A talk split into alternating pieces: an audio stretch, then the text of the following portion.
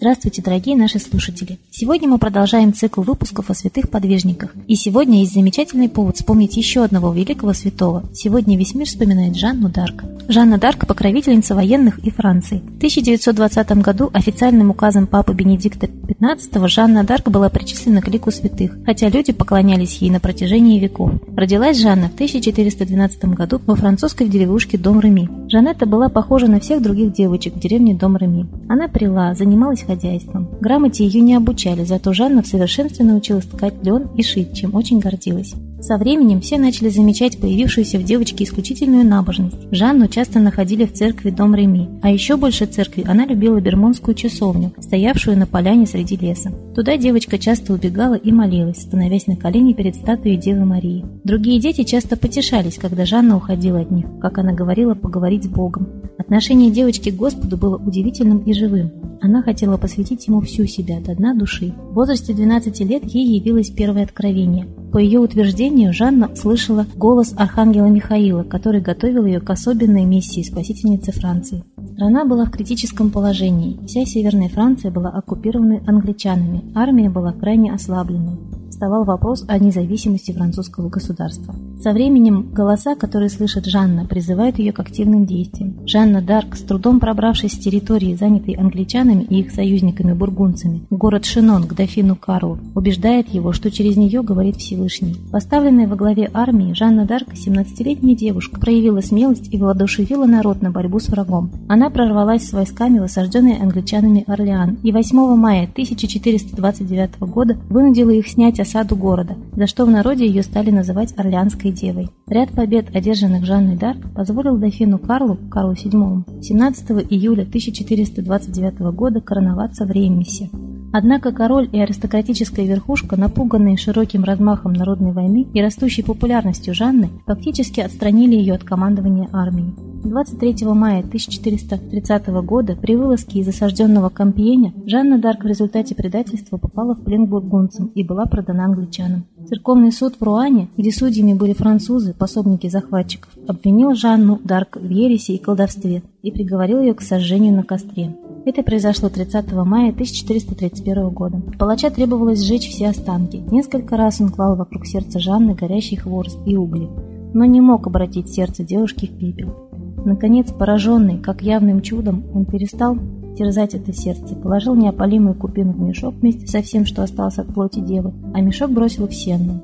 Через 25 лет после казни на новом церковном процессе по делу Жанны Дарк, происходившем во Франции 1456 году, она была торжественно реабилитирована, и ее признали возлюбленнейшей дочерью церкви и Франции. Любовь, милосердие, сострадание, доблесть, война, мир, поэзия, музыка – все это можно символизировать чем угодно, выразить в образе мужчины или женщины любого возраста.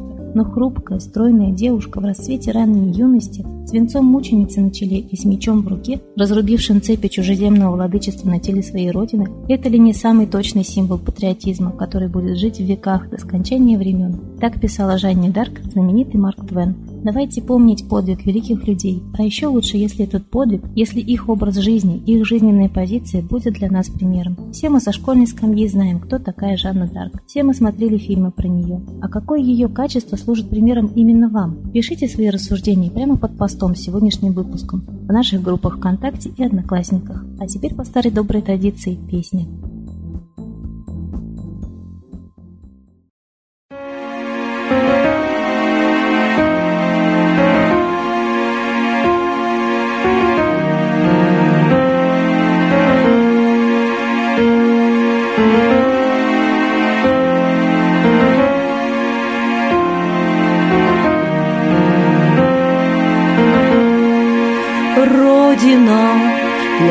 Сердца милая терзают недруги Тебя давно. И взяли нечисти Тебя не силою, а хитрой подлости Пьянят вино. И взяли нечисти Тебя не силою, а хитрой подлости Пьянят вином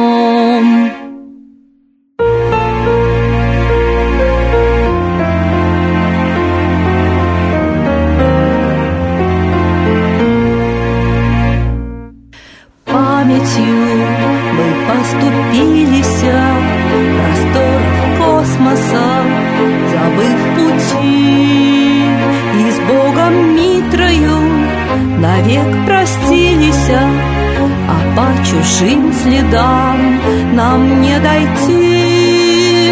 И с Богом Митрою навек простилися, А по чужим следам нам не дойти.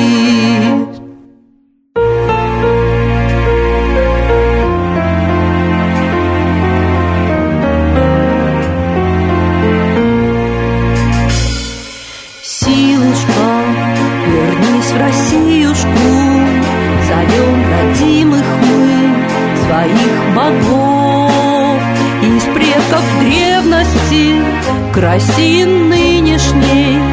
Избавить просим от чужих оков.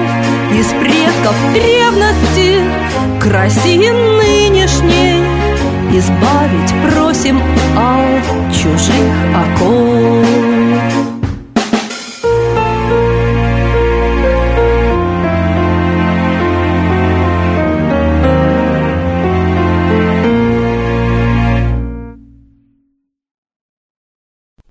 Спасибо Светлане Ладе Русь за замечательные песни. А теперь торжественный момент. Единая молитва за мир. Солнце, Митра, Ра, Майтрея, Над землей погибель реет, О России молим мы, Чтоб избавились от тьмы.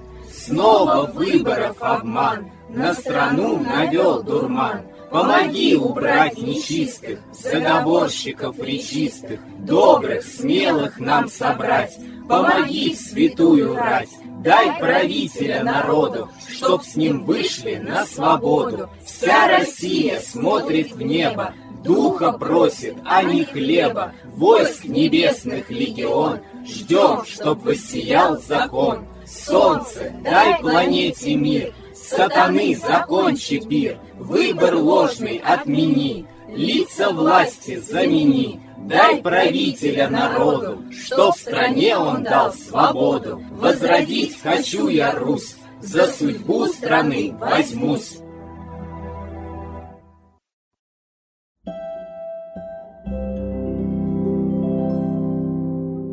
Спасибо всем, кто был сегодня с нами. Ждем вас на следующем выпуске. До скорых встреч!